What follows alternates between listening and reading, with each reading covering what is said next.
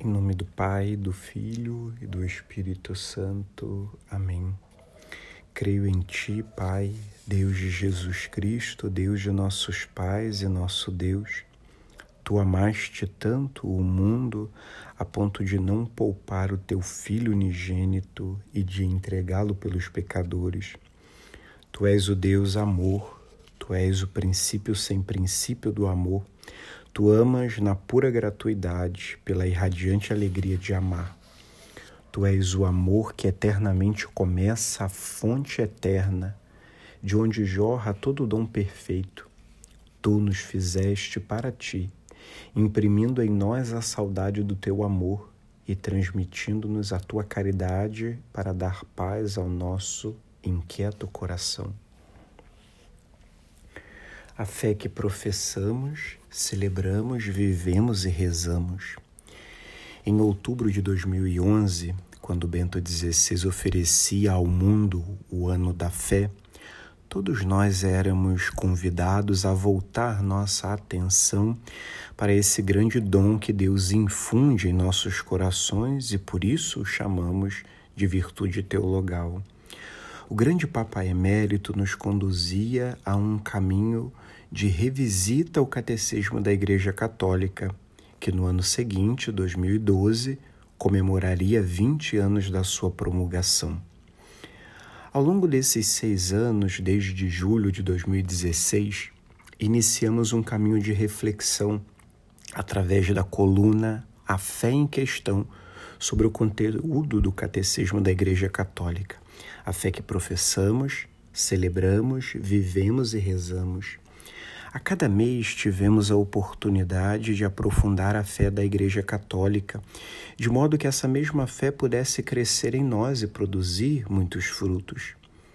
No artigo desse mês, encerrando esse percurso, gostaríamos de voltar nosso olhar para a Constituição Apostólica Fidei Depositum, com a qual São João Paulo II publicava o Catecismo da Igreja Católica em 11 de outubro de 1992, trigésimo aniversário da abertura do Concílio Vaticano II.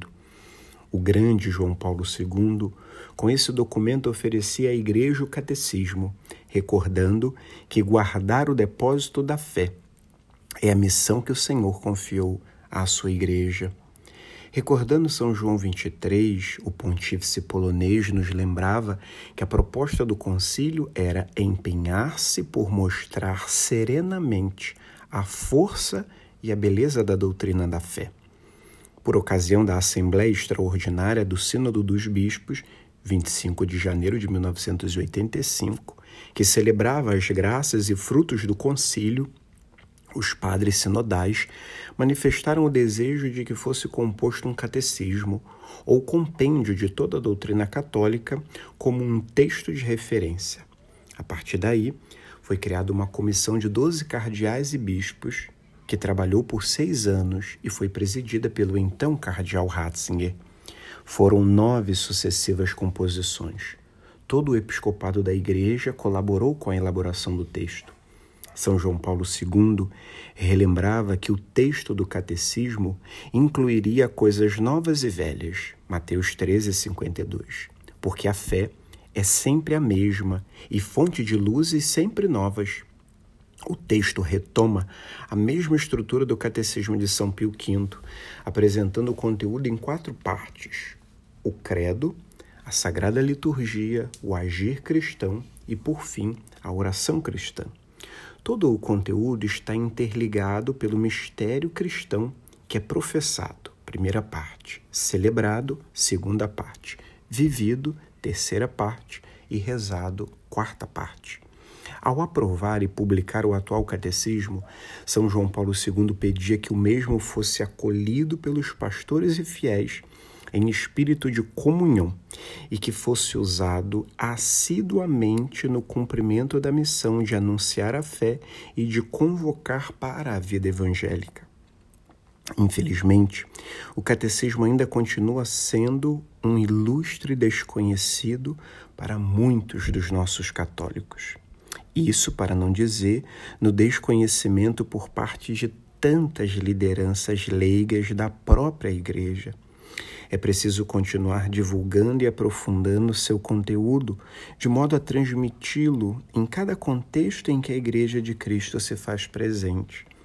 Que após esses quase 30 anos, continuemos a redescobrir esse conteúdo tão necessário e rico para continuarmos vivendo como verdadeiros discípulos de Cristo e filhos da Mãe Igreja. Que assim estejamos prontos para dar razão da nossa fé, da nossa esperança. 1 Pedro 3,15. Supliquemos ao Cristo de Deus, autor e consumador da nossa fé, Hebreus 12, 2, que nos envie o Paráclito prometido, João 14, 26, para que nos recorde tudo o que ele nos ensinou e sua igreja nos transmite ao longo dos séculos.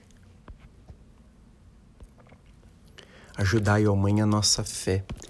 Abrir o nosso ouvido à palavra para reconhecermos a voz de Deus e a sua chamada. Despertai em nós o desejo de seguir os seus passos, saindo da nossa terra e acolhendo a sua promessa. Ajudai-nos a deixar-nos tocar pelo seu amor para podermos tocá-lo com a fé.